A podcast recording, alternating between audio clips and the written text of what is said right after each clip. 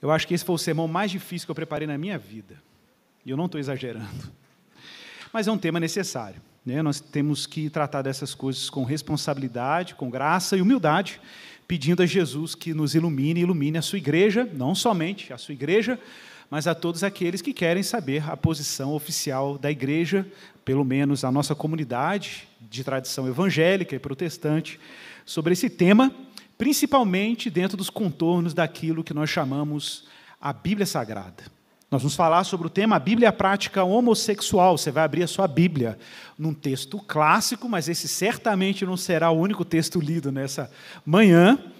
É, Romanos, capítulo 1, verso 18 até o verso 32.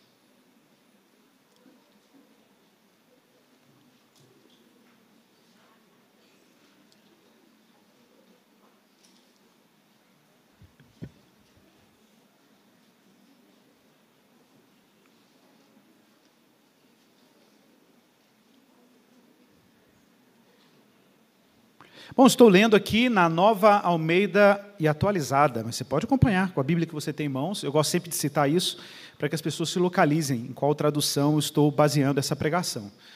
Bom, assim diz o texto, verso 18, Romanos 1, 18. A ira de Deus se revela do céu contra toda impiedade e injustiça dos homens, ou dos seres humanos, que por meio da sua injustiça suprimem a verdade pois o que se pode conhecer a respeito de Deus é manifesto entre eles, porque Deus lhes manifestou. Porque os atributos invisíveis de Deus, isto é, o seu eterno poder e a sua divindade, claramente se reconhecem desde a criação do mundo, sendo percebidos por meio das coisas desde que Deus fez. Por isso, os seres humanos são indesculpáveis.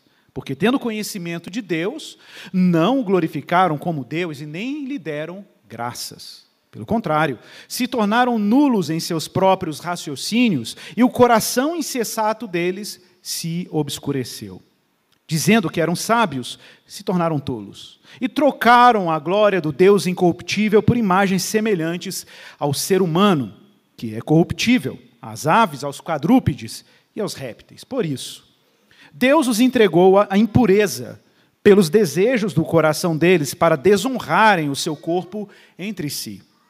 Eles trocaram a verdade de Deus pela mentira, adorando e servindo a criatura em lugar do Criador, o qual é bendito para sempre. Amém. Por causa disso, Deus os entregou a paixões vergonhosas, porque até as mulheres trocaram o modo natural das relações íntimas por outro, contrário à natureza. Da mesma forma, também os homens, deixando o contato natural da mulher, se inflamaram mutuamente em sua sensualidade, cometendo indecência homens com homens e recebendo em si mesmos a merecida punição do seu erro. E por haverem desprezado o conhecimento de Deus, o próprio Deus os entregou a um modo de pensar reprovável para praticarem coisas que não convêm. Estão cheios de todo tipo de injustiça perversidade, avareza e maldade. Estão cheios de inveja, homicídio, discórdia, engano e malícia.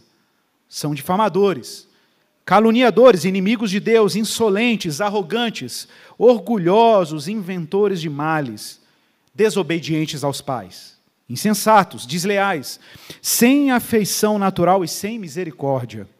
Embora conheçam a sentença de Deus de que os que praticam tais coisas são passíveis de morte, eles não somente as fazem, mas também aprovam os que a praticam.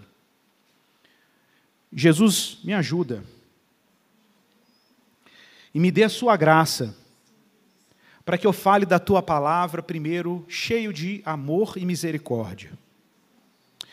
Que eu fale da tua palavra com a responsabilidade que lhe é devida, sem ser omisso com aquilo que o Senhor deseja falar, mas ao mesmo tempo sem ser injusto com aquilo que o Senhor quer levar ao coração dos meus ouvintes. Que o Senhor me dê compaixão e coragem, e que o Senhor me ajude a honrar a tua palavra como ela é, inspirada pelo teu espírito, entregue aos santos e recebida como palavra inspirada por Deus. O que desejamos hoje é a tua vontade e a tua vontade ela se torna plena e conhecida no espantoso e escandaloso evangelho de Jesus Cristo. Nos conduz pela verdade, nos guia a toda a verdade. Peço teu auxílio, Pai, em nome de Jesus. Amém. Irmãos, nós somos evangélicos. Essa igreja é uma igreja evangélica. E eu preciso deixar claro o que isso significa. Pertencer ao movimento evangélico significa pertencer ao movimento que tem algumas ênfases particulares. Eu sei, há muitos que fazem uso indevido do termo evangélico, e alguns até que se apropriam de forma desonesta desse nome. Mas a gente precisa lembrar o que isso significa. O fato de existirem pessoas que fazem mau uso de um conceito não significa que não exista um uso correto dele. O movimento evangélico, por ser herdeiro da tradição protestante, da fé protestante, tem algumas ênfases particulares. E é isso que torna o movimento reconhecido como tal. O movimento evangélico enfatiza a necessidade de conversão pessoal, da centralidade da mensagem de Cristo ali, cristocêntrico por natureza. O movimento evangélico afirma a necessidade irrevogável da fé justificadora em Cristo Jesus, e que a obra de Cristo dá conta, e a pessoa de Cristo dá conta de salvar pecadores arrependidos e crentes na sua obra. Ser evangélico também, ou se identificar com esse movimento, significa que a gente afirma a estrita e suficiente autoridade da Bíblia Sagrada, das Escrituras, reconhecendo nela a nossa fonte de autoridade, a nossa referência de fé e prática. Por isso, irmãos, o ser evangélico ou ser cristão exige de nós sermos educados, disciplinados e orientados pela verdade bíblica, e por isso levamos a Bíblia tão a sério. Nós, nessa igreja, não recebemos a Bíblia como um livro, um sítio arqueológico a ser dissecado por nossa capacidade intelectual ou por alta crítica bíblica. Apesar de reconhecermos a necessidade de ferramentas culturais, ferramentas linguísticas, literárias, para a gente entender a Bíblia melhor. Contudo, acima de qualquer coisa, nós aqui somos herdeiros de uma longuíssima tradição cristã, que inclusive vem antes dos cristãos, o próprio povo judeu, que sempre recebeu as Escrituras como portadora de registros de atos reveladores e salvadores de Deus. E ela é, por isso, para nós, recebida como Bíblia sagrada. Eu quero deixar isso bem claro aqui, antes da gente começar essa conversa. Por isso, ao tratarmos do tema da prática homossexual, eu preciso deixar claro desde o início que essa pregação não é, de maneira nenhuma, um ataque ou uma afronta deliberada e direta a um grupo de pessoas ou a indivíduos que se identificam a partir de determinada orientação ou construção, ou como eles acham, ou esses grupos acham melhor. Não é. A minha, o meu trabalho aqui hoje é apenas expor o que a Bíblia diz sobre uma prática, e não estou aqui necessariamente, diretamente, falando para um grupo específico de pessoas, sequer eu estou aqui propondo um ataque direto ou algum tipo de crítica direta. Claro que indiretamente isso acaba tocando em questões, mas não é a minha intenção, de uma comunidade chamada LGBTQI-APN+. Contudo, meu foco aqui é no intercurso e na prática homossexual. E eu pretendo fazer aqui uma exposição humilde, espero que Deus me ajude, honesta e canônica do que a Bíblia diz sobre esse tema. Então, o foco aqui não é sobre o indivíduo com, com um tipo de atração específica, ou com um tipo de sujeito ou uma comunidade, mas uma prática. Meu foco aqui é o que a Bíblia diz sobre uma prática, a prática homossexual. E eu preciso defini-la aqui. A prática homossexual, como eu a defino, pelo menos é a definição que me parece mais coerente, diz respeito à relação romântica, erótica e sexual entre duas pessoas biológica e anatomicamente do mesmo sexo. É essa a definição, então qualquer uso isolado dessa pregação é, é um crime. Precisa respeitar o contexto e o ponto de definição que eu comecei aqui. Então isso é desonestidade. Não faça isso. O que será dito aqui, então, não pode ser encarado, como eu disse, a um ataque a um grupo específico, mas é um contato honesto com o que a Bíblia diz sobre esse tema. Por isso, eu vou pedir muito a sua paciência. Nós vamos navegar em vários textos, para a gente não fazer um uso imaturo e irresponsável de Romanos capítulo 1, como se fosse uma velha carteirada evangélica à comunidade LGBTQI e etc. Por isso, vamos abrir a Bíblia e navegar na Bíblia antes da gente ir a Romanos capítulo 1. E vamos fazer isso com o cuidado devido e a honestidade devida que o texto bíblico exige. Quero lembrar os irmãos que esse trabalho de pregação que vai ser feito aqui foi feito baseado num profundo respeito aos textos originais e aos principais debates sobre alguns desses textos. Eu não vou poder entrar aqui em nuances exegéticas ou coisas dessa natureza, porque nós não vamos ter tempo, mas eu quero aqui oferecer realmente uma palavra pastoral a essa igreja, mas também àqueles que são de fora da igreja que querem saber realmente a opinião bíblica sobre esse ponto, sobre esse tema. Vamos começar então pensando o seguinte: vocês sabem, essa igreja é uma igreja que tem essa cruz aqui atrás como símbolo, e para quem não sabe, temos um círculo e uma cruz aí. O círculo é um símbolo para nós da criação, e a cruz, a redenção. Nós somos uma igreja que reconhece que o Deus que criou é o mesmo que salvou. Que não existe nenhuma tensão entre o Deus que cria e o Deus que salva. O Deus que determinou a ordem da criação é o mesmo Deus que está redimindo pessoas em Jesus Cristo. O mesmo Verbo que fundou a realidade é o Verbo crucificado. O mesmo Deus que sustenta o mundo e o funcionamento do mundo como ele o criou, é o Deus que tem salvado pecadores como eu e você, reconciliando-os com Deus e nos devolvendo uma relação correta com o mundo que ele criou. Nós não queremos aqui sustentar nenhum tipo de tensão entre criação e redenção, ao contrário, reconhecemos que Cristo Jesus devolve ao homem a capacidade de se relacionar corretamente com a ordem que ele criou. Por isso, qualquer tipo de explicação bíblica sobre o que é a natureza humana e a condição humana deve requerer e recorrer ao paradigma e ao modelo criacional que Deus nos deu na Sua palavra. Por isso, Gênesis é indispensável, como também foi indispensável para o texto que nós acabamos de ler sobre o que Paulo disse aí em Romanos. Vamos lá então, Gênesis capítulo 1, verso 26. Eu vou aqui explorar um pouco do texto hebraico, mesmo que você não conheça a língua, para mostrar para você como é que as coisas acontecem. Gênesis 1, 26 é um texto clássico. Deus diz no plural: façamos o homem, algumas versões dizem o homem. As versões mais modernas, Nova Almeida atualizada, por exemplo, coloca façamos o ser humano. E por que, que ele não usa o termo homem? Porque no original hebraico, de fato, existem distinções aqui. O texto no original diz: façamos Adão. Adão é Adão, façamos a humanidade. Aqui não tem nenhuma distinção. A humanidade, a nossa imagem e conforme a nossa semelhança. Isso foi importante porque traduções antigas poderiam passar uma mensagem, ainda que não intencional, de que portador da imagem e semelhança de Deus era somente o homem, no sentido sexo, orientação, gênero, nesse caso, masculino. Não é o caso. No caso aqui, o que nós estamos tratando, o que o texto está tratando, é que a humanidade, representada em Adão, é portadora da imagem e da semelhança de Deus. Esse é o nosso ponto de partida. Mas é claro que o texto não acaba aí.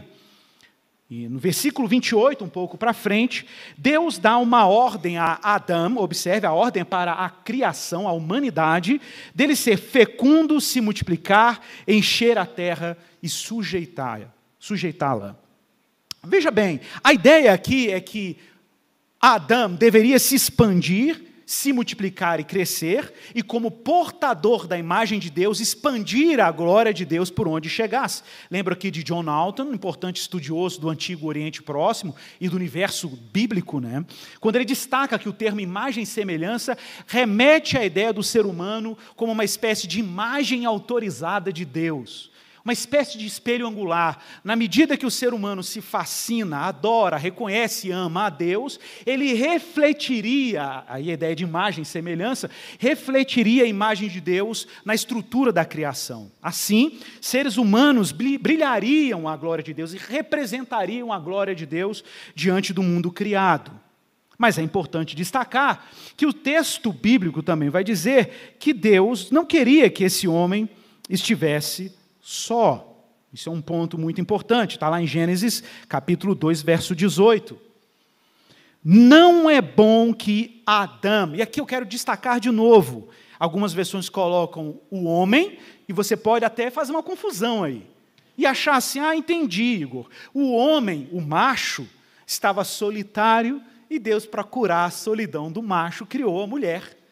Olha que legal. Então Deus criou a mulher para curar o homem da sua solidão e das suas carências sociais, afetivas ou coisa dessa natureza. Não é isso que o texto está dizendo, pelo menos em língua hebraica. Em língua hebraica está claro que não é bom que Adão, Adão aqui como humanidade, repito, representada em Adão propriamente dito, estivesse só. A solidão humana, e não necessariamente masculina, era alguma coisa que, na perspectiva de Deus, era um problema. E por uma razão muito clara. Deus criou o homem à sua imagem, a humanidade, à sua imagem e semelhança, sendo Deus um Deus que não é só, nós sabemos disso. Deus não é só, como concebe o Islã, por exemplo, Deus como uma mônada, né? Alá como uma mônada solitária na eternidade. Na concepção cristã de divindade, Deus é um na sua natureza, contudo, ele é uma comunidade: Pai, Filho e Espírito Santo. Unidade e diversidade simultaneamente na natureza de Deus. Sendo Deus comunidade, antes de criar o mundo, faria todo sentido que Deus, ao olhar para o isolamento de Adão, pensasse: não está certo, vamos criar uma comunidade. Para ser mais específico, vamos criar uma binaridade. Uma binaridade que seja distinta e unida ao mesmo tempo. Esse, esse, é o trunfo, viu, gente, da narrativa da criação. Então, por isso, para resolver o problema da singularidade da solidão de Adão, o que Deus faz? Deus faz para ele, né, para Adão, uma auxiliadora que seja semelhante a ele, é como está na nova Almeida atualizada. E aqui eu quero destacar mais uma expressão hebraica, a expressão Ezer Kinodô. Presta atenção nisso. Ezer Kinegdô, né, Kinegdô em hebraico. Ezer Kinegdô, ajudante Kinegdô. Ézer é ajudante. Muita gente também lê esse texto equivocadamente, imaginando que Deus falou assim: entendi, Igor.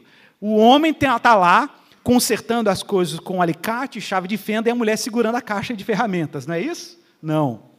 Não é esse o sentido de Ézer. A propósito, o termo Ézer, que é ajuda, né? Ézer aparece com o próprio Deus se identificando como Ézer em vários textos.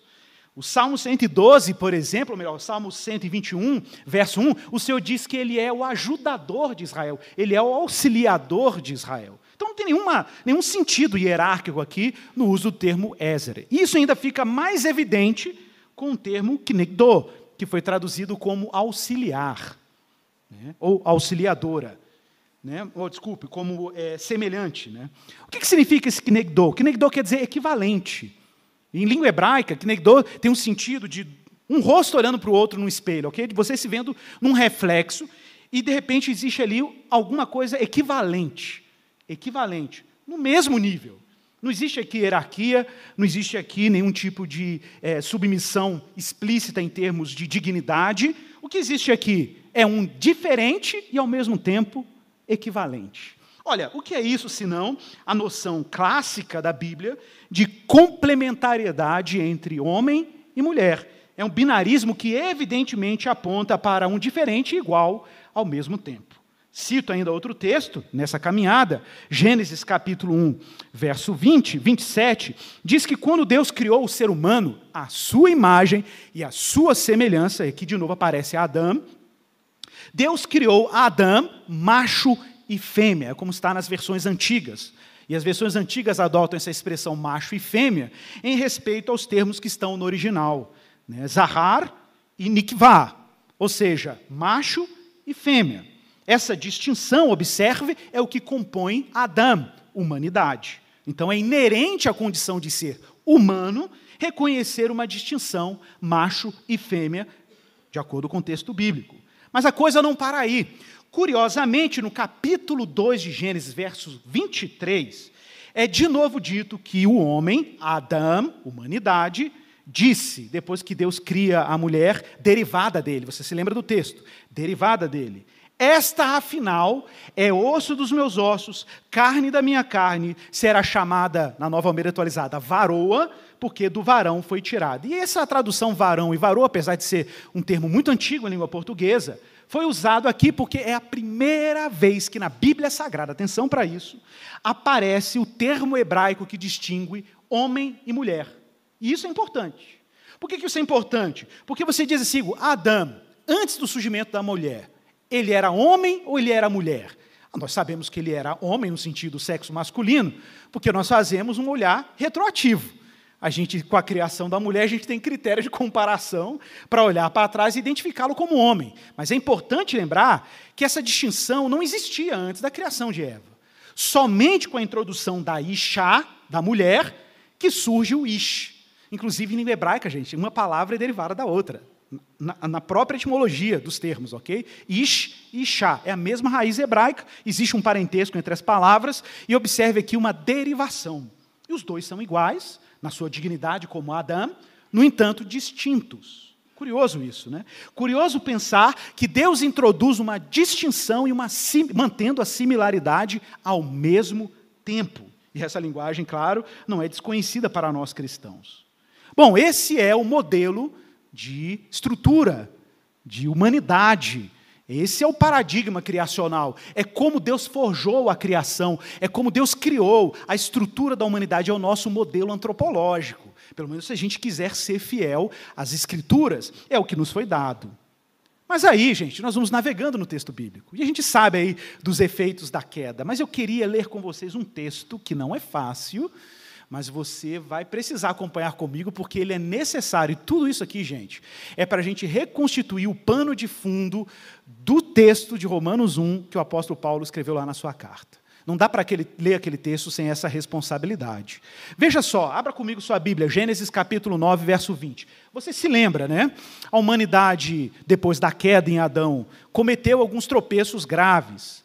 Caim mata Abel, primeiro homicídio narrado nas Escrituras, depois nós temos a aparição do dilúvio como um juízo à violência que se multiplicou no gênero humano. Noé, com seus filhos, Sem, Cam e Jafé, entram na arca com suas esposas, o dilúvio passa e eles são os remanescentes. É quase como se Deus estivesse recriando o mundo de novo a partir daquele evento da arca de Noé. A arca se abre, saem as famílias e aí acontece um evento estranho, no mínimo estranho. Gênesis 9, 20, veja comigo. Sendo Noé agricultor, passou a plantar uma vinha Bebendo do vinho, embriagou-se e ficou nu, dentro de sua tenda. Cam, pai de Canaã, vendo a nudez do pai, foi contar isso aos seus dois irmãos que estavam do lado de fora. Então, Sem e Jafé pegaram uma capa, ou para ser honesto com o original hebraico, pegaram a capa, porque existe um artigo definido em hebraico. Né? Hasmilá, tem um ha, o ha é um artigo definido. E puseram-na sobre os seus próprios ombros, andando de costas e com os rostos desviados, cobriram-no desde o pai sem que a vissem. Quando Noé despertou do seu vinho, soube que o filho mais moço havia feito. Então disse: Maldito seja Canaã, seja ele servo dos servos a seus irmãos. Que Deus engrandeça Jafé e que ele habite nas tendas de Sem e Canaã lhe seja por servo. Irmãos, esse texto é um texto complexo. Um texto complexo porque nós temos dificuldades para ler esse texto com a honestidade que lhe é devido. Um elemento chave para o entendimento desse texto, e a gente se pergunta, o que levou Noé a fazer uma maldição tão dura sobre Cã, sobre Canaã? Tenham cuidado com o texto. O texto não diz que a maldição dele foi sobre Cã a propósito, uma má interpretação desse texto justificou a escravidão. Muitos cristãos da antiguidade, infelizmente, usaram a má interpretação desse texto para justificar a escravidão africana. Dizendo, e algum, deve ter um deputado aí, algum tempo atrás, que fez um uso tão equivocado quanto desse texto. E o texto não diz que a maldição foi sobre Cam. Lembrando que Cam deu origem a várias etnias de fato africanas, mas não apenas africana. Cam também era pai de Canaã que deu origem a todos os povos da região dos cananeus, a região que seria hoje a atual Israel, outrora chamado aí nos mapas como Palestina. Esse território foi um território ocupado pelos descendentes de Canaã, neto de Noé, filho de Cam. Então a maldição não foi sobre Cam e seus descendentes, a maldição foi sobre Canaã. Essa foi a maldição. A questão é, o que fez Noé amaldiçoar o seu neto de forma tão implacável? Olha, lendo o texto, parece que isso aqui foi um evento natural. Um filho que entra na tenda do pai, o pai tinha se embebedado, estava despido, ele olhou para o pai, viu o pai lá e contou para os irmãos: Ó, oh, eu vi meu pai nu. Será que isso era suficiente para uma maldição tão grave? Será que isso era suficiente para um texto, para uma afirmação tão aguda em direção ao seu neto e aos seus, consequentemente, descendentes? Ora, para começar, a gente precisa ser honesto com a linguagem que está aqui presente no texto.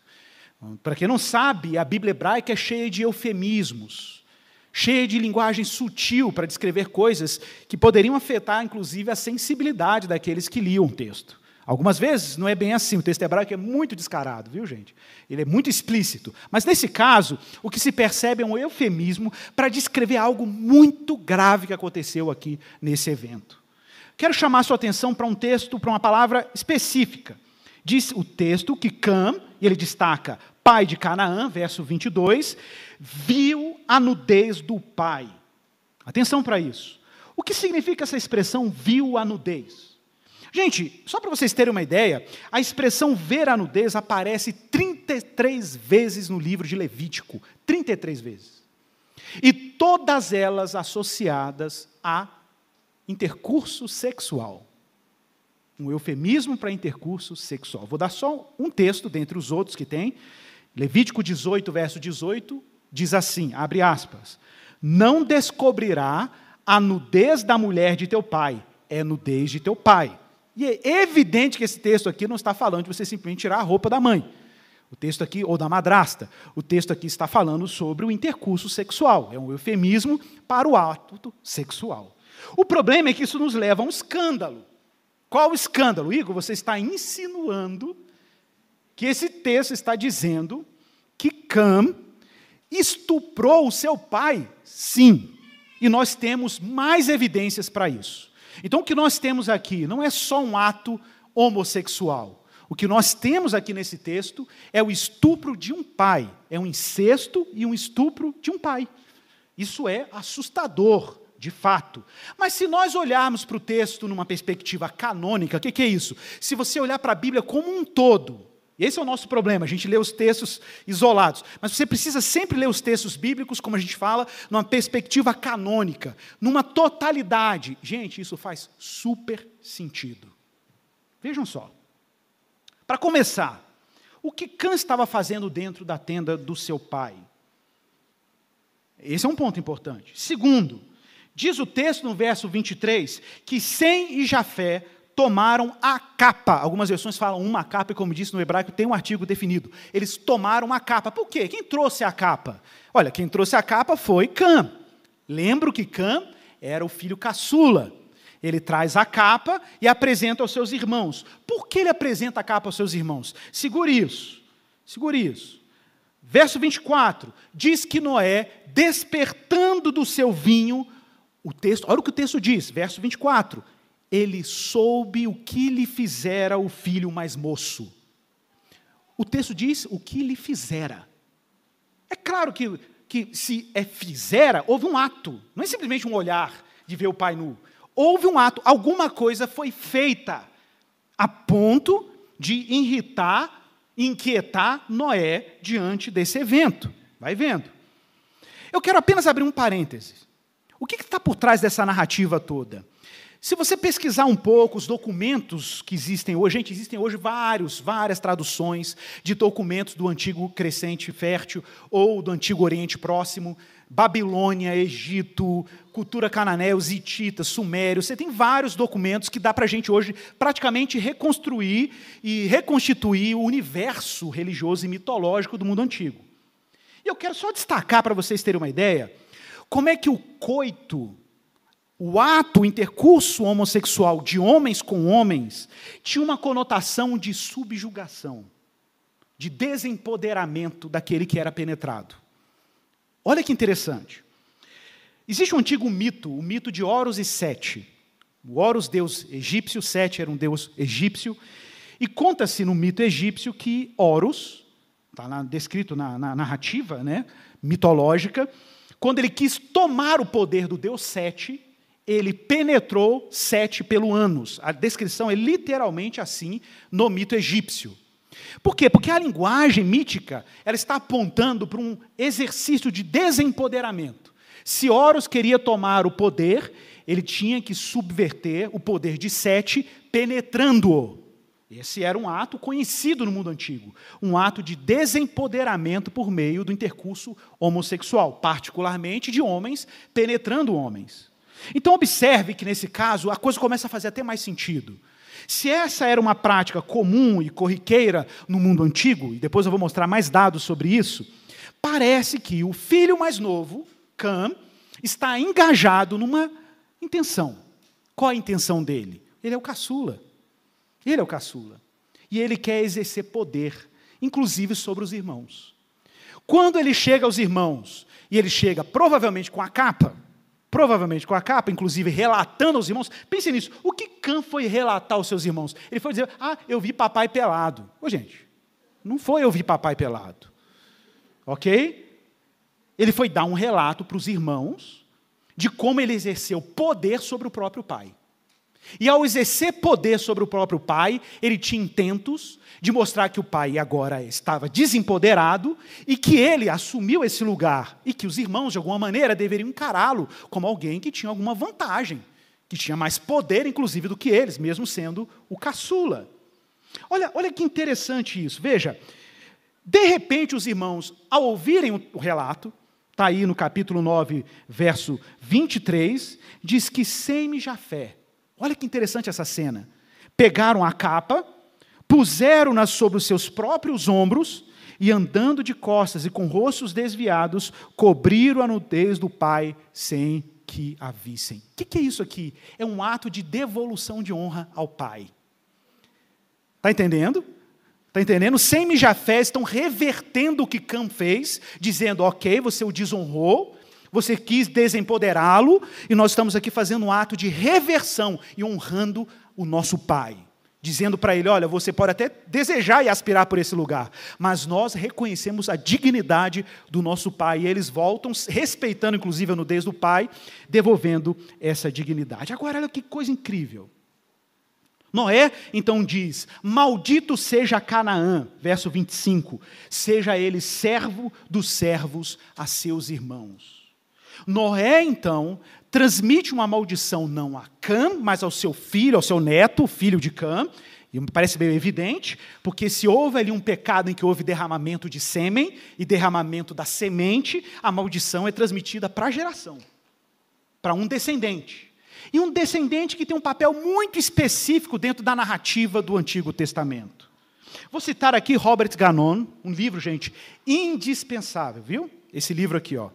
Inclusive, Nancy Wright diz que é a maior referência sobre o tema. A Bíblia e a prática homossexual, o subtítulo é Texto e Hermenêutica. Não é fácil, mas vale a pena. É o que há de mais completo em língua portuguesa. Mas vamos lá, vou citar Robert Ganon falando sobre o evento de Cã. Abre aspas. No novo mundo pós-diluviano, foi o ancestral deles que cometeu o ato mais hediondo que se poderia imaginar. Não era apenas um estupro, era um estupro e um incesto. Não era apenas um estupro incestuoso. Era um estupro, um intercurso homossexual. Não apenas um estupro incestuoso e homossexual. Era um estupro do próprio pai, a quem se deve honra e obediência supremas. O que agrava ainda mais o cenário, mas de alguma maneira explica o tom com que a maldição foi dirigida a Canaã. Agora, olha como isso faz sentido. Faz sentido quando nós olhamos o resto da Bíblia. Vou dar um exemplo. Gênesis capítulo 15. Olha que legal. Quero lembrar os irmãos que Canaã foi pai dos Jebuseus, dos Amorreus, dos Gigazeus, dos Eveus, que eram os habitantes da terra de Canaã. Terra que o Senhor prometeu a Abraão e os seus descendentes para ocuparem. Está tudo conectado. Olha o que Deus fala para Abraão em Gênesis 15, verso 15. Deus está fazendo uma aliança. Abraão nem tinha o nome de Abraão ainda, era Abrão. Deus ainda não tinha mudado o nome dele. E Deus se aliança com ele, prevendo o futuro, olha que sensacional, prevendo o futuro, e olha o que lhe é dito. Verso 15: E você, Abrão, irá para junto de seus pais em paz, prevendo a morte dele. Acompanhe. Você será, será sepultado em boa velhice na quarta geração, isso é, 400 anos, prevendo inclusive o êxodo que aconteceria com os israelitas, descendentes de Abraão, você voltará para cá, porque na medida da iniquidade dos amorreus ainda não se encheu. O que, é isso aqui? A medida da iniquidade dos amorreus. Quem são os amorreus? Gente, os amorreus são filhos de Canaã, descendentes de Canaã. E observe o que Deus está dizendo, porque só depois de 400 anos, e aconteceu isso na Bíblia, né? Vocês lembram disso? As doze tribos foram para o Egito, ficaram lá, e só depois de 400 anos eles foram fazer o êxodo em direção à terra de Canaã. Por quê? O que Deus estava esperando? Que a iniquidade dos amorreus, a iniquidade dos cananeus se multiplicasse para então autorizar os israelitas tomarem conta da terra como instrumentos de juízo e pena a iniquidade desse povo. Vocês vão ver que é um povo extremamente iníquo, mas é óbvio porque eles são herdeiros de quem? De Cam, Canaã e por aí vai. Então faz todo sentido a perversidade que o Antigo Testamento descreve com que o povo cananeu vivia. E olha o que ele diz aqui: naquele mesmo dia, verso 18, o Senhor fez aliança com Abraão, dizendo: A tua descendência dê esta terra, desde o rio Egito até o Eufrates, a terra dos queneus, quenezeus, cadmoeus, eteus, e vai listando os descendentes de Canaã que habitavam essa terra. Outro texto que fala sobre a iniquidade dos descendentes de Canaã encontra-se em Levítico 18. E olha como a linguagem é uma linguagem de uma contaminação, de uma terra moralmente contaminada pelos atos dos descendentes. Tem que sempre lembrar disso. Falou de cananeu, está falando do descendente amaldiçoado de Cam por Noé. Levítico 18, verso 24. Olha como o texto fala de contaminação e é a linguagem para descrever os descendentes daquela terra. Gente, o que Deus está fazendo aqui? Deus está preparando os israelitas para entrar nessa terra. Vocês estão entendendo? Deus está preparando os israelitas para entrar no território dos descendentes lá de Cam e Canaã. Deus está preparando os israelitas para lidar com o território com práticas e costumes que não condiziam com aquilo que Deus tinha planejado para os israelitas como um povo separado. Olha, muita gente não entende isso, viu, gente? Que existem leis muito rigorosas em relação a Israel, inclusive pena, previsto pena de morte para vários atos morais e morais. Muita gente não entende que o que está em jogo aqui é uma coisa um pouco mais séria. Por que, que Deus quer que o seu povo seja separado dos outros povos? Por questões óbvias. Se Israel reproduzisse as práticas morais e cultuais dos povos vizinhos, os israelitas seriam assimilados. Eles seriam absorvidos pelas nações. E os israelitas deixariam de existir, porque eu pergunto, cadê os amorreus, jebuseus, perezeus, como etnia, como povo identificável? Nós não temos registro. Mas os israelitas estão aí, os judeus estão aí. E por que eles estão aí? Olha, por quê? Porque eles tiveram e cultivaram durante séculos hábitos e uma vida ética e moral baseada naquilo que Deus lhes deu, e esse foi um mecanismo de sobrevivência cultural ao longo dos tempos. Mas não é apenas a sobrevivência do judeu étnico que está em jogo. O que está em jogo é a sobrevivência de uma promessa. A promessa de que Deus faria desse povo surgir quem, gente? O Messias, o Salvador, então Deus cria regras e leis rigorosas com Israel para que Israel fosse preservado e sobrevivesse a uma série de incursões de povos estrangeiros ao qual eles foram submetidos, sejam quando estavam no exílio, sejam quando eles estavam na terra. Agora veja como é interessante Levítico 18, 24. Pense nisso. Deus preparando o seu povo para entrar num território estrangeiro. Não se contaminem com nenhuma destas coisas porque com todas estas coisas se contaminaram as nações que eu vou expulsar da presença de vocês. Uma referência aos cananeus.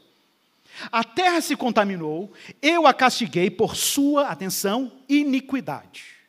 Iniquidade aqui, obviamente, diz respeito a um, a um desrespeito à ordem e, e à ordem e os decretos divinos sobre a vida. E o que, que a terra fez? Ela vomitou os seus moradores. Vocês, porém, guardarão os meus estatutos, os meus juízos, e não farão nenhuma dessas abominações, nem o natural da terra, nem o estrangeiro que peregrina com você. Porque os moradores desta terra, os cananeus, que nelas estavam antes de vocês, fizeram todas essas abominações. Aqui é uma expressão hebraica que se repete muito em Levítico, Deuteronômio, que é a expressão ratoevá ou ratoevaot no plural. E a terra se contaminou. Que não aconteça que a terra vomite vocês também por terem se contaminado, como vomitou o povo que nela estava antes de vocês. E de fato, depois isso aconteceu. Israel não cumpriu as leis divinas, se lançou numa série de idolatrias e comportamentos não condizentes com a ordem divina, e eles foram, por isso, expulsos da sua terra. Então está claro que Deus está pre preparando os israelitas para entrar em território cananeu, os herdeiros do pecado de Cã. Pense nisso. Herdeiros, inclusive, da sua maldição. Gente que, de alguma maneira, reproduzia os hábitos do seu ancestral. Gravíssimos mas reproduziam sacrifícios à criança, e relatos e relatos, relatos de cultos e adoração e prostituição cultual, e todo tipo de perversidade que Deus, lembro, está acumulando para então autorizar o seu povo a entrar naquele território. Recomendo um, um podcast que eu gravei com o Bibo, no Bibotalk, se chama Por que Deus Permitiu o Genocídio. Recomendo que você. E tem um livro da Vida Nova sobre isso, um livro excelente, inclusive. Aí você leu esse texto comigo, não leu? Uhum. Mas você não leu os dois versos antes dele. Nós lemos aí do 24, né? Vamos ler o 22 e o 23? Abre aspas. Pensa em Cam e Noé enquanto lê esse verso 22. Não se deite com outro homem para ter relações com ele como se fosse mulher. É tevuná em língua hebraica. É abominação. A palavra tevuná quer dizer aversivo, é enojável, gera é, aversão. Nem tenha relações com animal, animal para, se, para se contaminar com ele. E também a mulher não se porá diante de um animal para juntar-se com ele. Isso é confusão. Ô, gente, o que Deus está fazendo aqui com Israel? Vacinando Israel para entrar em um território em que essas práticas eram comuns.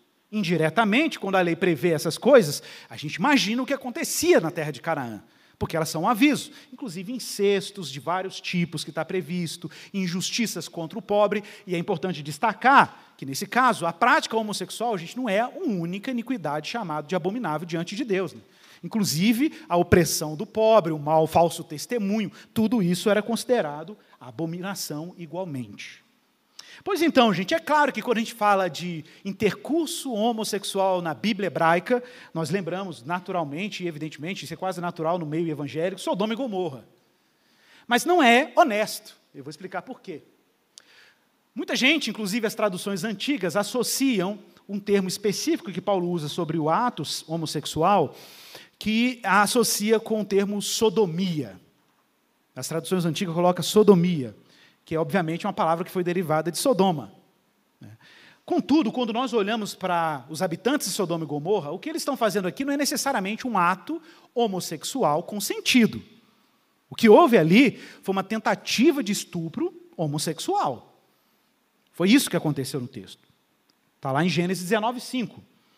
E chamaram Ló e lhe disseram: Onde estão os homens que à noite entraram em sua casa?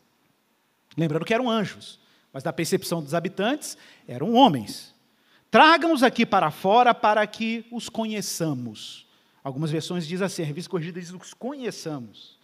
Mas na versão hebraica diz, literalmente, o ato de conhecer é, de novo, uma expressão hebraica que, em alguns contextos, se refere ao intercurso sexual. Basta você lembrar de Gênesis. Adão conheceu a Eva. Conhecer aí, obviamente, se refere ao ato sexual.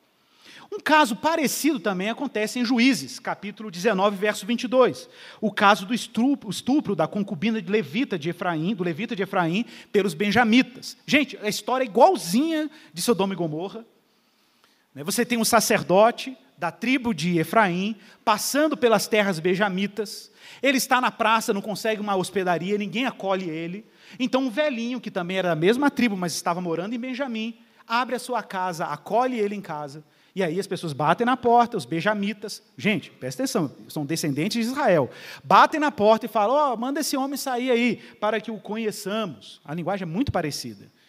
E aí o evento é tristíssimo e forte, né? Esse texto é um texto muito forte, porque por fim, aquele homem entrega a concubina do levita e fala, leva essa mulher e faça com ela o que vocês quiserem. E aí eles levam essa mulher, estupram ela a noite inteira, terrível. Ela chega em casa aos pedaços, morre, o homem coloca o corpo dela sobre um jumento, esquarteja o corpo dela, distribui os pedaços do corpo pelas doze tribos de Israel e diz assim: para que todo Israel saiba o que esse dia, o que os benjamitas um dia fizeram. Muito forte isso, muito intenso. Tem uma série de discussões sobre esse texto. Mas, de novo, esse texto é um texto de um caso de estupro homossexual. Não é um caso, obviamente, de um intercurso homossexual com conivência mútua, ok? Não é o caso. Mas o tema do intercurso homossexual não acaba aí no Antigo Testamento. Nós também temos um caso muito específico na Bíblia, que está em Deuteronômio capítulo 23, verso 17. Olha o que diz aí Deuteronômio 23, 17. Vou ler aqui na nova Almeida atualizada e vou ajudando com a tradução. Das filhas de Israel, não haverá quem se prostitua no serviço do templo. Nem dos filhos de Israel haverá quem o faça. Não permitam que o salário pago à prostituta ou ao prostituto por qualquer uma ou outra coisa essas coisas são igualmente abomináveis ao Senhor teu Deus. Gente, aqui já é um outro caso. É o caso da prostituição cultual. E o que é curioso são os termos usados no original para descrever o que é traduzido nas Bíblias, prostitutas a serviço do templo, porque a palavra hebraica é uma só. A palavra, no caso das mulheres, é a palavra kidshah. No caso dos homens, é o termo kadesh. Para quem não sabe, kidshah e kadesh remete o termo Kodesh, santo. Olha como, olha como os prostitutos e as prostitutas cultuais eram identificadas: os consagrados, os separados, os santos. Em qual sentido? No sentido que essas pessoas consagravam suas vidas e seus corpos em oferta a uma divindade. E aquelas pessoas eram sexualmente exploradas, e elas permitiam isso, em devoção a um deus ou uma deusa. E era muito comum também os cultos sexuais dedicados a divindades femininas.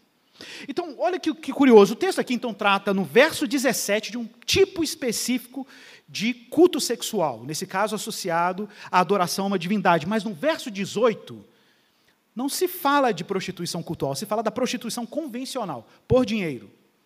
E o que Deus está dizendo aqui, Ele não quer receber oferta desse tipo de prática no seu templo, porque isso seria uma profanação. Verso 18: Não trará salário de prostituta. Gente, a palavra prostituta no hebraico é a palavra zoná. Daí que vem a palavra zona, se você não sabe.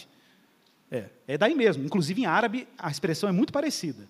Em árabe a expressão equivalente aí é a palavra zaniá, né, que está lá no Alcorão, não está no, no, árabe moderno, mas está no árabe clássico, zaniá. Então zona, zona, esse termo português zona, é literalmente zoná é uma identificação com a prostituta propriamente dita, o trabalho da prostituição. Agora, o que é curioso é a palavra usada para o caso do homem, no original.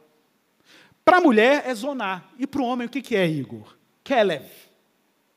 Sabe o que é Kelev em hebraico? Kelev é cachorro, cão. Inclusive o nome de Caleb vem dessa expressão, Kelev, cachorro. Como uma evidente descrição da posição masculina no ato homossexual. Não tem, não, tem outro, não tem outro jeito de descrever porque os homens prostitutos foram assim denominados. É uma descrição da posição. É a inferência lógica, literária e linguística do termo. Inclusive, você agora entende por que Apocalipse fala que ficarão de fora os cães. Agora você entendeu. Né? Por quê? Porque tudo isso são abominações, toavot, ao Senhor seu Deus. Pois então, os prostitutos cultuais existiram em Israel? Sim, irmãos, eles existiram. Olha aí, 2 Reis, ou melhor, 1 Reis, capítulo 14, verso 24. Na regência do rei Roboão, descendente de Salomão, em Judá, é dito, 1 Reis 14, 24: Havia também na terra prostitutos cultuais fizeram segundo todas as coisas abomináveis das nações. Olha que coisa curiosa, os israelitas então não obedeceram à lei e começaram a reproduzir as mesmas abominações que os cananeus eh, faziam. E o texto é claro: das nações que o Senhor havia expulsado diante dos filhos de Israel. Olha, se eram nações que haviam expulsado, era uma referência, obviamente, aos cananeus. Mas aí, lá em 2 Reis, capítulo 22, verso 8, surge um sumo sacerdote, o rei Josias, famoso rei Josias. O rei Josias tinha como sumo sacerdote do templo um homem importantíssimo, era o sacerdote, sumo sacerdote Ilquias. Para quem não se lembra, Em 2 Reis 22, 8, o Ilquias acha um rolo da lei perdido no templo. Olha que interessante. Ele acha um rolo perdido. E ele, ele abre o rolo. E todos os acadêmicos são unânimes que o que ele encontrou foi um rolo de Deuteronômio. E ele abre o rolo e lê. Quando ele lê, ele fica chocado com o que estava escrito na lei. Corre para o rei Josias e lê para ele. O rei Josias começa a chorar, rasga suas vestes e convida o povo para um arrependimento coletivo, porque estava todo mundo andando fora da lei. Todo mundo andando fora do documento da aliança. E aí, em 2 Reis ainda, capítulo 23, verso 7, entre as várias reformas que o rei Josias fez para o povo voltar para a aliança e para as leis de Deus, estava o seguinte, 2 Reis 23, 7. Também destruiu as dependências dos prostitutos cultuais que estavam na casa do Senhor, onde as mulheres teciam tendas para o poste ídolo da deusa Asherá. Olha que interessante. Então, a prostituição cultual em Canaã, entre os israelitas, era uma devoção a Deus Asherá. O que é a deusa Asherá? Gente, a deusa Asherá era a maior divindade feminina do panteão cananeu. Ela era conhecida como a rainha dos céus. Era a mãe de todos os deuses cananeus. Ela era mãe de Baal, mãe de Elo e de várias divindades, inclusive Yahvé. Olha que louco. Dentro do panteão cananeu era foi concebido por ela, por Asherá. Era a deusa feminina por excelência, inclusive uma divindade associada naturalmente à fertilidade. E claro, a Asherá haviam os prostitutos cultuais. O que eram os prostitutos cultuais que se devotavam a Asherá? Olha que interessante. Homens que eventualmente se enfeitavam como mulher, vestiam como mulher, alguns se emasculavam e se devotavam à divindade, oferecendo serviços de intercurso homossexual. Vou ler aqui um trecho de um antigo, uma antiga placa cuneiforme que foi encontrada na Babilônia, de sete séculos aproximadamente antes de Cristo, que diz o seguinte, para você entender o imaginário sobre esse tipo de culto, ok? Abre aspas. Se um homem copular por trás do seu igual, ele se tornará o líder entre seus pares e irmãos. Foi aquilo que eu falei antes sobre desempoderamento e empoderamento por ato intercurso homossexual. Se um homem copular com um prostituto cultual, o assino, que era o termo usado na língua cuneiforme, um destino difícil ou uma preocupação o deixará. Então, por que, que os homens iam para o templo ter relações homossexuais com prostitutos cultuais? Para afastar o agouro, para afastar uma preocupação e receber uma graça da divindade. Isso era comum no mundo antigo e grande parte da denúncia de Levítico e Deuteronômio contra práticas homossexuais era porque essas práticas estavam associadas a inúmeros, inúmeros cultos pagãos, principalmente do povo cananeu. E, finalmente, Deuteronômio 22, 5 vai denunciar aí, lembra-se, e o que está abrindo o rolo de Deuteronômio, agora faz todo sentido. Abre aspas, Deuteronômio 22, 5. A mulher não deve usar roupa de homem, e o homem não deve vestir roupa de mulher, porque quem faz isso é aí o termo hebraico, né, toevat, né, abominável ao Senhor, seu Deus, é, repugnante. De novo, porque aqui não é simplesmente uma questão, né, gente? Muita gente fala, ah, esse texto aqui está dizendo que mulher não pode usar calça, nada a ver, viu, gente? O texto está dizendo o seguinte, é tra travestismo, travestismo, inclusive associado a culto pagão. É a confusão. Era um homem que, apesar de ter sido homem no sentido biológico, tenta se aparentar e se apropriar de um outro sexo que não é o, de, não é o dele, geralmente associado ao culto a uma divindade feminina, como a gente está vendo aqui no caso dos cananeus que influenciaram Israel com essas práticas. E finalmente nós chegamos no código de santidade, que influenciou muito Paulo lá em Romanos 1, viu, gente? O que é o código de santidade? É o livro de Levítico, as leis levíticas particularmente entre os capítulos 17 até o capítulo 26, em que Deus é explícito que essas leis servem para preservar Israel no território cananeu. Levítico 18, verso 3 diz assim: Não façam como se faz na terra do Egito, onde vocês moraram, e nem façam como se faz na terra de Canaã, para onde eu estou levando vocês. Não andem, atenção, segundo os estatutos desse povo cumpram os meus juízos, guardem os meus estatutos para andarem neles, eu sou o Senhor Deus de vocês. Portanto, guardem os meus estatutos e os meus juízos. Aquele que os cumprir, por ele viverá, eu sou o Senhor. Gente, está óbvio aqui que Deus criou o mundo com a palavra, com as suas normas, com seus decretos, que Adão e Eva se rebelaram contra essas normas e tiveram os desdobramentos disso, que a humanidade se perdeu por rejeitar a norma e a ordem de Deus, uma parte da humanidade se alienou de Deus, por isso se alienou da ordem dele, e uma outra parcela Deus escolheu para entregar a sua lei, entregar a sua ordem e fazendo desse povo um povo distinto dos outros povos. É claro que a coisa aqui é mais profunda do que simplesmente uma regra de pode e não pode. O que está implicado aqui é que Deus está dando uma série de regras. Você vê aí dos versos 6 aos versos 23, ao verso 23, Deus fala sobre o incesto, bestialidade, vários tipos de práticas que Deus está considerando impuras em comparação às nações circunvizinhas. Por isso, no capítulo 18 de Levítico, verso 22, o texto é muito claro: não se deite com outro homem para ter relações com ele como se fosse mulher, porque isso é abominação. Texto clássico, usado aqui na cultura de Israel.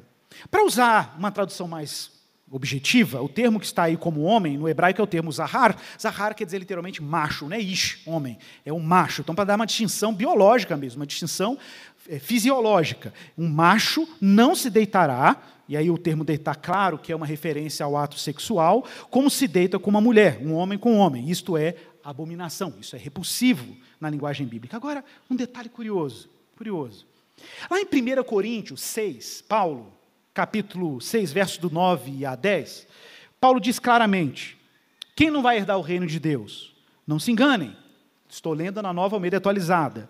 Nem morais, nem idólatras, nem adúlteros, nem afeminados, nem homossexuais, nem ladrões, nem avarentos, nem bêbados, nem maldizentes, nem roubadores. Atenção para isso.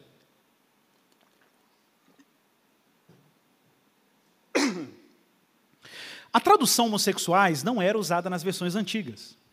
Era o termo sodomitas.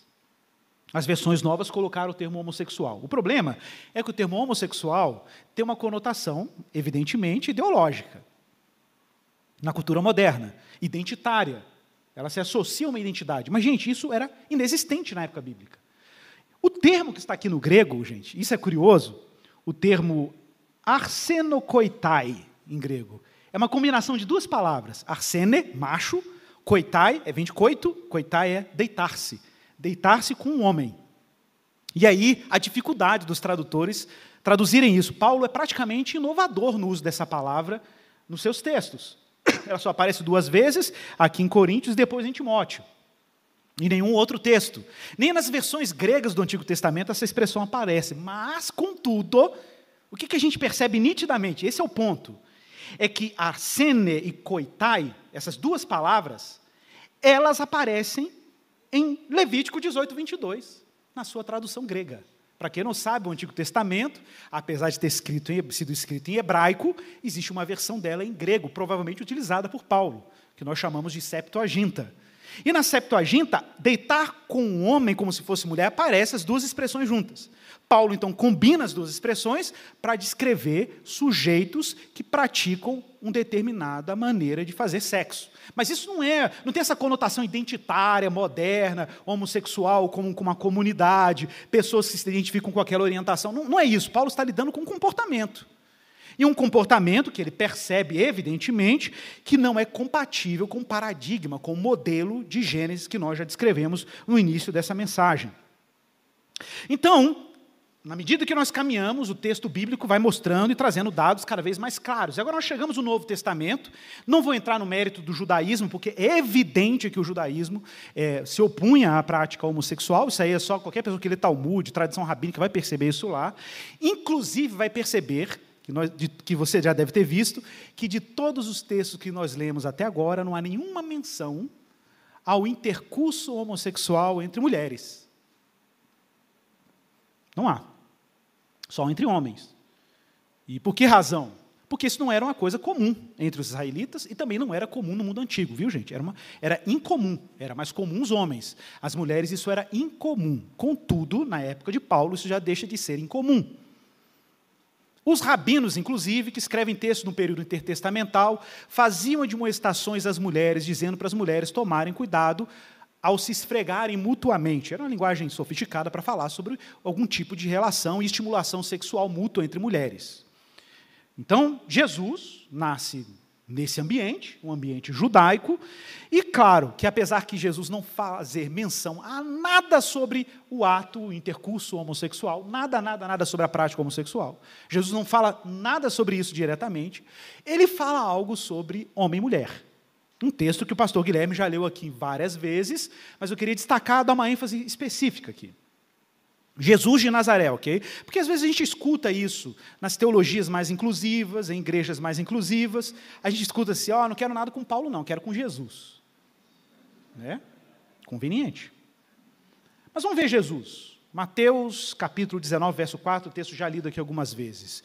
Jesus respondeu: vocês não leram que o Criador, olha como que Jesus vai lá no Gênesis, Jesus está lidando com o problema do divórcio aqui, ok, gente? Jesus vai lá em Gênesis e retoma o paradigma, o modelo original. Essa é a lógica de Jesus. Então vou repetir. Seja lá qual for a posição cristã sobre a relação homossexual, ela tem que seguir o mesmo padrão de Jesus para lidar com essas questões, ou com qualquer outra questão relacionada a sexo. Qual é o paradigma de Jesus? Voltar para Gênesis. Voltar para a estrutura da criação. Vocês não leram que o Criador, desde o princípio, os fez homem e mulher? É isso que Jesus está dizendo. E que disse: Por isso o homem deixará seu pai e sua mãe, se unirá à sua mulher, tornando-se os dois uma só carne. Gênesis 2, 24. Evidentemente, Jesus está enfatizando a ordem complementarista criacional de homem e mulher como distintos, mas igualmente dignos, feitos à imagem de Deus. Mas atenção, verso 6. De modo que já não são mais dois, porém uma só carne.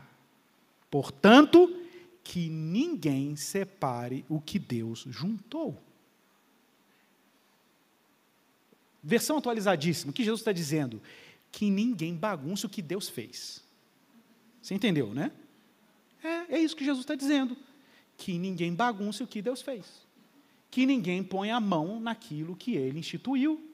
Que ninguém tente impor uma outra ordem que não a ordem que o próprio Deus fez. Ah, Jesus não falou nada sobre esse tema. Não, mas Jesus falou muito sobre um tema mais importante. Qual o tema? Nós temos um modelo, um paradigma e que Deus criou uma ordem. E que qualquer tentativa de se colocar contra essa ordem é uma tentativa de se colocar contra o próprio Deus. Mas isso ainda não é suficiente para a nossa conversa aqui. Para encerrar, voltemos para Romanos capítulo 1. Nós já temos matéria-prima suficiente para ler Romanos 1 de forma responsável. Verso 18. A ira de Deus se revela do céu contra toda impiedade e injustiça dos seres humanos. Está claro que Paulo está escrevendo esse texto, a gente, quem conhece Romanos sabe disso, tivemos séries aqui sobre Romanos. Paulo escreve Romanos para uma igreja composta de gentios e judeus, ok? Essa era a igreja de Roma. Paulo começa sua carta se dirigindo aos gentios, no capítulo 1. No capítulo 2, ele começa a falar para os judeus. No capítulo 1, Paulo não pode recorrer à Bíblia, porque os gentios não conheciam a Bíblia. Ele não pode recorrer ao livro sagrado, mas ele pode recorrer a um outro livro sagrado. Qual outro livro? O livro da criação. Está claro? Porque a criação dá testemunho evidente da existência de Deus e de um Deus ordeiro que organizou o mundo, inclusive com fenômenos naturais, com fenômenos, estruturas, padrões. Então, o que, que Paulo faz? Recorre ao livro de Deus. E ele diz: o conhecimento de Deus é manifesto entre eles, está aí no verso 19. E por que, que a ira de Deus está se manifestando contra a impiedade e a injustiça dos homens? Verso 20. Porque Deus está dando conhecimento de si. Os seus atributos invisíveis, verso 20, o seu eterno poder, a sua divindade, são claramente reconhecidas desde a origem do mundo. O livro da criação está aberto. Por isso, eles tendo conhecimento de Deus, lembre-se, Paulo está falando para os pagãos, para os gentios, tendo conhecimento de Deus, não glorificaram como Deus, não reconheceram e se tornaram nulos em seus próprios raciocínios. O coração deles se obscureceu. Que interessante. Ao ignorar o conhecimento de Deus, o que, que sobra para o homem? Inventar o seu próprio conhecimento. Ao ignorar a ordem divina, o que sobra para o homem? Inventar a sua própria ordem. Ao ignorar o mandamento e os dispositivos de Deus, o que sobra para o homem? Inventar. Ele vai inventar. Ele vai tornar o seu coração nulo e obscurecido e vai se lançar numa, em rota decadente quanto ao que ele acha que é o bom para a vida dele. Pode observar, o texto vai começar a descrever um hecatombe progressivo. Assim, ó. É uma decadência progressiva do ser humano. Verso 22. O efeito imediato, uma inversão cognitiva. Dizendo que eram sábios, se tornaram tolos. Evidente. Porque a sabedoria está na ordem da criação. Ao ignorar a ordem da criação, arrogaram uma sabedoria de autoafirmação e se tornaram tolos, que é o contrário de ser sábio. Claro que o próximo passo seria a idolatria. Porque se você não reconhece a glória de Deus e não consegue mais enxergar a Deus, a sua fome religiosa, o seu apetite religioso e espiritual vai ter que ser projetado para o quê? Para o que sobrou. Se Deus saiu, o que, que sobrou? Sobrou a criação em você. Se sobrou a criação em você, você vai inventar coisas com o que sobrou. E vai se devotar ao que sobrou. Projeção de culto. Você projeta o culto para o que está diante de você, porque você se alienou de Deus. Então você projeta a sua devoção para o que está perto de você. Por isso Deus os entregou à impureza, à idolatria. Trocaram a glória do Deus incorruptível, verso 23, por imagens semelhantes ao ser humano corruptível, aves, quadrúpedes e répteis. É uma descrição da idolatria. Verso 24: Por isso Deus os entregou à impureza, pelos desejos dos corações dele, para desonrar o seu corpo entre si, ou desprezar no original grego. E eles trocaram a verdade de Deus pela mentira, adorando e servindo a criatura em lugar do Criador, o qual é bendito para todos sempre. Gente, eu me lembro dessa, desses momentos de Keller no livro Ministério de Misericórdia, quando ele descreve as quatro alienações. Quando o ser humano se aliena de Deus, ele começa a se alienar da criação de Deus, porque ao invés de receber a criação como dádiva, ele, ele adora a criação, ele serve a criação como objeto de culto. Ele se aliena de si mesmo, está lá em Gênesis, inclusive com Adão e Eva, e por fim, ele se aliena do seu próximo. A descrição de Paulo em Romanos 1, e de novo, eu não quero dar aqui uma ênfase não bíblica, porque a gente não pode ser só bíblico, a gente também não pode dar ênfases não bíblicas ao que é bíblico. É verdade que o tema da homossexualidade, o tema do, do, intercurso homossexual, não é um dos grandes temas da Bíblia. A Bíblia trata outros temas com muito mais ênfase. Por exemplo, a justiça ao pobre. Por exemplo, a lealdade. Por exemplo, a compaixão com o próximo. A Bíblia denuncia a avareza, denuncia a ira contra o irmão, denuncia, inclusive, outros temas, muito mais do que simplesmente esse tema. Eu só estou tratando desse tema aqui porque ele é necessário diante do cenário cultural que nós vivemos de questionamento sobre o que a Bíblia trata sobre o assunto. Veja bem, contudo, a denúncia de Paulo aqui não é sobre a prática homossexual. A denúncia de Paulo aqui é que os homens estão alienados de Deus. Esse é o ponto.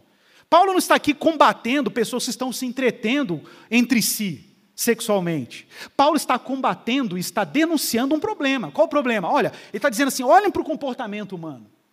Olha como o ser humano se comporta, olha a ansiedade humana, olha como o ser humano está aí se devorando um ao outro, explorando a carência um do outro, explorando as necessidades um no outro, e como isso não vem dado conta das demandas do homem. Isso é, para Paulo, apenas evidência. Evidência de um problema mais radical, mais profundo. O ser humano está alienado de Deus. E por estar alienado de Deus, todas as suas relações estão bagunçadas. Esse é o ponto. Esse é o ponto. Não é pegar Romanos 1 e dar carteirada, entendeu?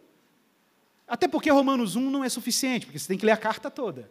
E a carta, a ênfase da carta, não é Romanos 1. Não é um intercurso homossexual. A ênfase da carta de Paulo é como os homens podem ser chegar a Deus independente das obras, mas pela obra de Cristo, pela obra de Jesus, pela graça. Essa é a ênfase da carta de Paulo aos Romanos. Então, irmãos, é importante destacar que a única menção ao intercurso sexual entre mulheres só aparece aí no verso 26 em toda a Bíblia. Tá, em toda a Bíblia. Mas, de novo, a questão não é a quantidade de ocorrências.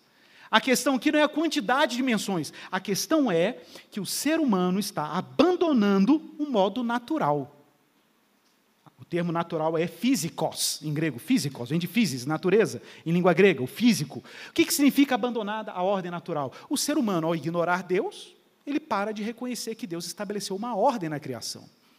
Ao não reconhecer uma ordem da criação, ele inventa uma ordem. Ele inventa uma maneira.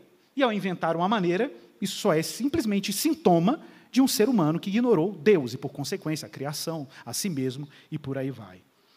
Bom, é evidente também no verso 26 que a linguagem de Paulo sobre a união homossexual entre homens é uma, é uma ponta para a linguagem de Levítico. Olha aí, da mesma forma também os homens, deixando o contato natural da mulher, se inflamaram mutuamente em sua sensualidade, cometendo é, indecência, que aí remete o termo hebraico lá, que eu já falei, né, o termo é, é aravá. Né? Homens com homens recebendo em si mesmo a merecida punição do seu erro. Aí você fala, ah, acabou aí, nego. Não. A lista de Paulo não é só um evento. Não. Paulo só está destacando esse evento como um exemplo clássico, que inclusive remetia à consciência de pagãos. Gente. A gente ficava assim, ah, os pagãos todos praticam. Não, eram todos, não. Havia uma sensibilidade moral. A prática da relação homossexual era um, era um problema, inclusive, entre os pagãos, apesar de alguns pagãos praticarem. Isso não era uma coisa assim que você ostentava na rua facilmente. Né? Isso existiam pessoas que, inclusive, eram contra esse tipo de comportamento, mesmo entre os pagãos. Nós temos evidências disso em vários textos da literatura grega, inclusive filosofia, que fazem menção a isso. Então não era tão simples assim. Mas, de qualquer forma, Paulo continua, verso 28. E por haverem desprezado o conhecimento de Deus, o próprio Deus os entregou. Você sabe que o termo entregou aparece três vezes. Gente, o que é esse entregou? O ponto é esse: é que Deus está dizendo para o ser humano o quê? Seja feita a sua vontade. O que é o juízo de Deus? Deus está julgando a humanidade porque a humanidade está praticando sexo com pessoas do mesmo sexo? Não. O fato das pessoas escolherem e apostarem a sua felicidade, a sua realização em relacionamentos dessa natureza, já é uma evidência, já é um indicador de um problema mais radical. O que Deus está fazendo simplesmente é dizendo para os seres humanos, então vão lá e faça a tua vontade. Como diz o Keller, o que é o inferno se não Deus dizer seja feita a sua vontade? E o que é o céu se não a gente orar? Seja feita a tua vontade, assim na terra como nos céus. Então eles estão cheios de todo tipo de injustiça. E aí Paulo descrevendo os pagãos: perversidade, avareza, maldade, inveja, homicídio, discórdia, insolência, e vai embora. E aí, por fim, Paulo coloca todos os gentios debaixo do mesmo teto. Ninguém tem privilégios aqui. Não tem nenhuma diferença em quem está praticando relações homossexuais e o idólatra, o mentiroso, o avarento. Nenhuma diferença, está todo mundo cerrado debaixo do pecado, igualzinho a gente estava cerrado debaixo do pecado sem conhecer Jesus Cristo. Nesse sentido, gente, o Evangelho denuncia e equaliza todo mundo por baixo. Está claro? Todo mundo por baixo. Mas aí é o problema né, da gente querer ler a Bíblia e se esquecer de respeitar o contexto. Você tem que ler o capítulo 2. Não leia Romanos 1 sem ler o capítulo 2. Início do capítulo 2. Atenção. Por isso, agora Paulo se dirige ao público judeu. Por isso você é indesculpável quando julga os outros. Ah. Não importando quem você é, pois naquilo que julga o outro você está condenando a si mesmo, porque pratica as mesmas coisas que condena. Bem sabemos que o juízo de Deus é segundo a verdade contra os que praticam tais coisas. Observe como Paulo destaca. Muita gente fala assim, é, né? Olha, está vendo, Igor? Romanos 2 está dizendo aqui, então agora a gente não pode ter uma posição sobre nada, porque senão é um julgamento. Não, Paulo está dizendo que tem critério. Claro que tem critério de discernimento. Né? Segundo a verdade. É claro que sim. O que Paulo está demonstrando aqui é a pressa dos judeus em julgar, colocando a ordem moral como critério de acesso a Deus ou não. Que a gente sabe que é exatamente o contrário da doutrina paulina. E você que condena os que praticam tais coisas, mas faz o mesmo que eles fazem, pensa que conseguirá se livrar do juízo de Deus? Ou será que você despreza a riqueza da bondade, da tolerância e da paciência de Deus, ignorando que a bondade de Deus é que leva você ao arrependimento? Você ouviu isso aí? É a bondade de Deus que leva você ao arrependimento. Porque se não tiver bondade, ninguém se arrepende. Se Deus não tiver bondade, você não discerne. Se Deus não tiver bondade, você não consegue dimensionar a sua alienação de Deus. Então, observe: não é que o cristianismo está oferecendo uma tabelinha de mudanças morais. Não. O Evangelho e o cristianismo estão oferecendo uma profunda transformação da alienação, do, da posição do homem em relação a Deus, para que o homem, ao se alegrar em Deus, descubra que os mandamentos e a ordem de Deus é boa, que Deus é bom no que ele fez, que Deus é ordeiro no que ele fez, que tudo que ele fez é bom. Igual Jesus falou, tudo que Deus, o que Deus juntou não bagunce. O que Deus organizou, não brinque. Porque essa é a ordem divina, ela é boa. E ao invés de tentar conformar o mundo aos meus apetites, que eu me conforme à boa ordem de Deus. Mas como que eu consigo enxergar a ordem de Deus como boa? Convertendo. Convertendo, olhando para Deus, recuperando meu caminho a Ele e, e sendo salvo das diferentes alienações daí decorrentes. E eu quero concluir, quero concluir com algumas afirmações importantes. Então, para começar, a Bíblia, atenção para essa frase, ela é muito sutil. A Bíblia não condena diretamente a comunidade LGBTQIAPN+, e aqueles que com ela se identificam, pois ambos simplesmente não existiam no mundo bíblico. Para começar. A Bíblia não diz nada contra pessoas que sentem algum tipo de atração por pessoas do mesmo sexo, pois não reconhece o sujeito essa entidade que a modernidade criou, chamado homossexual e seus similares, que orientam a identidade de alguém em algum tipo de pulsão. Essa, essa fusão entre identidade e pulsão é simplesmente ausente no mundo bíblico. A Bíblia, particularmente a Torá, Jesus e Paulo, afirmam de maneira canônica a complementariedade homem e mulher, macho e fêmea, como sendo a ordem criada e dada por Deus. A Bíblia condena e denuncia a prática, não necessariamente a pessoa que sente algum tipo de atração em uma determinada direção. Atração é só atração. A Bíblia não condena a atração, ela condena a prática. Por outro lado, a Bíblia hebraica e o Novo Testamento se opõem clara e explicitamente contra a prática homossexual. A Bíblia não tem o que dizer diretamente sobre a união homoafetiva enquanto casamento, pois isso é inconcebível em termos bíblicos. Simplesmente a Bíblia não concebe isso. Ah, o que a Bíblia tem para dizer? Nada. Ela diz de outra. O casamento para a Bíblia é outra coisa. Casamento é homem e mulher. É o que Jesus falou. Jesus falou, citando Gênesis. O casamento e o sexo são, na Bíblia hebraica, em Jesus e na tradição apostólica, restrito aos que são por natureza, a linguagem de Paulo, isto é, biológica e naturalmente homem e mulher. Por consequência, ao afirmar o casamento como uma instituição complementarista e binária entre um homem e uma mulher biológico, ela exclui qualquer outro tipo de conjunção que não se enquadre nos termos da ordem que Deus criou. O apóstolo Paulo, em particular, deixa claro que a prática homossexual é consequência de uma rejeição deliberada e direta conhecida ordem natural dada pelo Criador. A prática homossexual é listada com outros pecados, não sendo um pecado especial, atenção para isso, não sendo um pecado especial em comparação à injustiça com os pobres, por exemplo, que também é tratada como uma abominação em outros textos bíblicos. O convite da graça e do evangelho é que Cristo salva o ser humano não de uma prática imoral apenas, mas que a prática é indicador de uma desordem e falta de uma relação primeira e radical com o próprio Deus.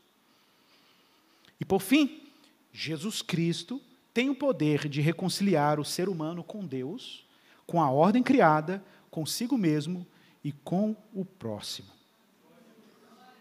1 Coríntios 6,19: Será que vocês não sabem que o corpo de vocês é santuário do Espírito Santo que está em vocês e que vocês receberam de Deus, e que, atenção, e que vocês não pertencem a vocês mesmos. Você ouviu isso? Você ouviu isso? Você não pertence a você mesmo. Porque vocês foram comprados por preço. Agora, pois, glorifiquem a Deus no corpo de vocês. Senhor, obrigado pela tua palavra. Que o Senhor continue nos ajudando a discernir a tua vontade e o teu querer. Que o Senhor nos dê um coração compassivo, como o Senhor foi compassivo conosco. Que sejamos honestos quanto à sua ordem, mas também que sejamos honestos quanto à tua misericórdia. Misericórdia que encerrou, em primeiro momento, denuncia que todos estão encerrados debaixo do pecado, indistinta e indiscriminadamente. Contudo, esse mesmo Evangelho nos convida a encontrar no Senhor a nossa fonte, origem e propósito. É aí, em Jesus de Nazaré, que nós encontramos a nossa identidade como filhos e filhas de Deus. E isso nos basta. Nos basta, inclusive, expressar a nossa filiação divina dentro dos critérios da ordem que o Senhor deu. E nós não queremos rejeitar a ordem dada por Deus. Quanto às pulsões ou eventuais pulsões que parecem incompatíveis com essa ordem, que o Senhor tenha misericórdia de nós. E que a tua graça nos habilite a tirar a atenção de pulsões e depositá-las no teu altar, confiantes de que o Senhor é suficiente. E se nos falta graça, que o Senhor nos dê dela em abundância, porque um coração que encontrou em Deus o seu tesouro deseja única e exclusivamente seguir o Senhor e negar a si mesmo. Nos ajude, Deus. É a nossa oração em nome de Cristo. Amém. Vamos nos preparar para ser. Peço desculpas pela extensão da palavra, mas essa série, gente, está hardcore. E a gente precisava esticar mesmo, tá? Vamos nos preparar para ser do Senhor.